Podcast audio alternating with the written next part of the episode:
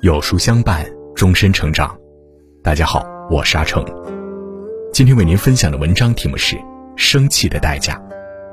如果你喜欢今天的分享，不妨在文末右下角点再看。为了不眠之夜里有一句话：“动不动就愤怒，表示幼稚的无法驾驭自己。”深以为然。一个人的豁达体现在落魄的时候，一个人的涵养体现在生气的时候。无法控制自己的脾气是一场灾难，不为过去的事徒增烦恼，也不为眼前的事糟心烦忧。控制自己，少些脾气，多些理智。生气就是拿别人的错误惩罚自己，既让自己陷入情绪的漩涡，又对身体造成了危害。不如放过自己，善待自己。要知道，快乐不是因为拥有的多，而是计较的少。一。少生怨气是一种智慧。有句话说得好，人总是珍惜未得到的，而遗忘了所拥有的。面对无法改变的事实，抱怨不会起到任何作用，反而会把情绪弄得糟糕透顶。看过这样一个故事，有一个年轻人因家中受到迫害而不得不背井离乡，逃到其他地方。有一天，他来到一个村庄，村庄都被洪水冲垮了。他看着满目疮痍的村庄，不禁悲从中来，觉得自己的命运就像这个被冲毁的村庄一样。走着走着，他看见了一个农夫站在被洪水淹没的田地旁。农夫面带微笑，没有抱怨，也没有悲伤。年轻人感到非常奇怪，就去问农夫：“为什么你不抱怨上天带来的灾难呢？为什么你不为被淹没的庄稼而悲伤呢？”农夫说：“这些已经是无法改变的事儿了。”抱怨也没有用。虽说洪水淹没了庄稼，但是也带来了许多的养料，使土地变得肥沃。我相信明年一定会有好收成的。年轻人受到了启发，不再抱怨命运，从此努力生活。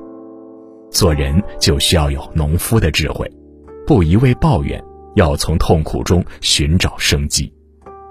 塞翁失马，焉知非福。对人对事要有一颗平常心，不要苛求别人做的和你想象中的一样完美。金无足赤，人无完人，不要总是抱怨别人，改变自己，不要让自己沉浸在抱怨之中，学会不抱怨，学会在逆境中找到生存方式，学会以平和的心态去面对一切。二，少生怒气是一种修养。看过这样一句话。当周围的人良善可亲，我们也可以温顺有礼；如果周围的人邪恶异常，我们很快也会变得张牙舞爪。愤怒是人顶端的情绪，一个充满怒气的人，智商基本为零，而能控制自己的怒气是一种难得的修养。有这样一个故事：一只骆驼在沙漠里跋涉着，正午的太阳像一个大火球，晒得他又饿又渴，焦躁万分。一肚子火，不知道该往哪儿发才好。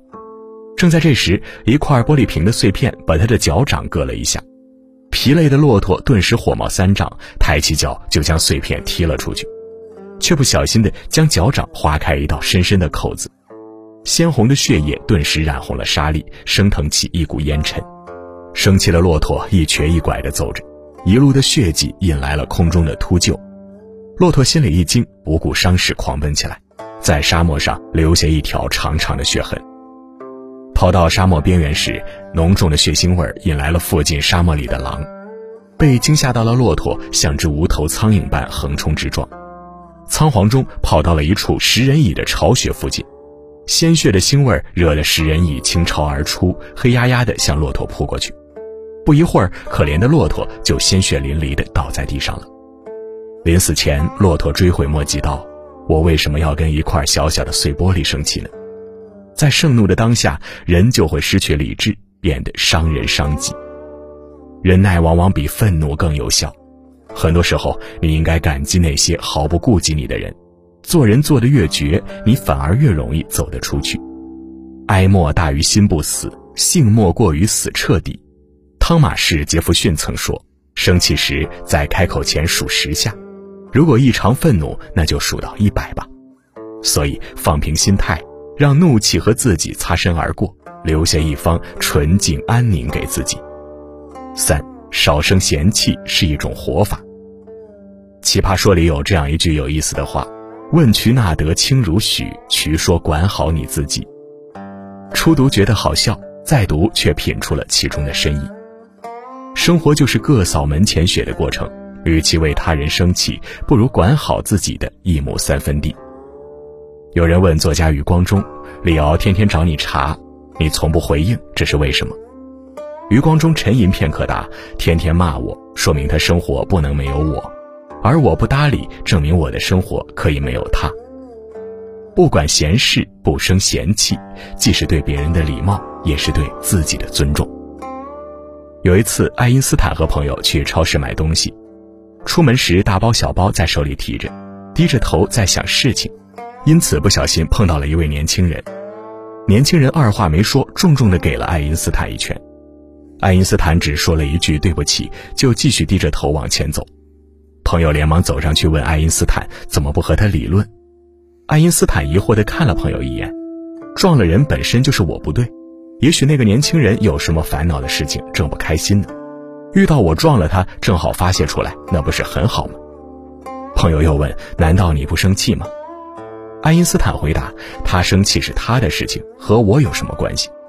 世界上没有什么过不去，只有自己和自己过不去。很多时候，回过头来，很多苦不堪言的事儿，其实都是自己和自己在较劲。苦也是一天，乐也是一天，放过自己，不生气，好好活。”演员陈道明说过这样一段话：“一个人的涵养不在心平气和时，而是心浮气躁时。”一个人的理性不在风平浪静时，而是众生喧哗时；一个人的慈悲不在居高临下时，而是人微言轻时；情侣间的尊重不是闲情逸致时，而是观点相左时；夫妻间的恩爱不在花前月下时，而是大难临头时。人生就是一步一步走，一点一点扔，走出来的是路，扔掉的是包袱。这样路就会越走越长，心就会越走越近，才能留一点时间让自己思考。人生不如意之事十有八九，学着莫生气，就是人生的另一个境界。点亮再看，学着少生气，这是一种成熟，更是一种智慧。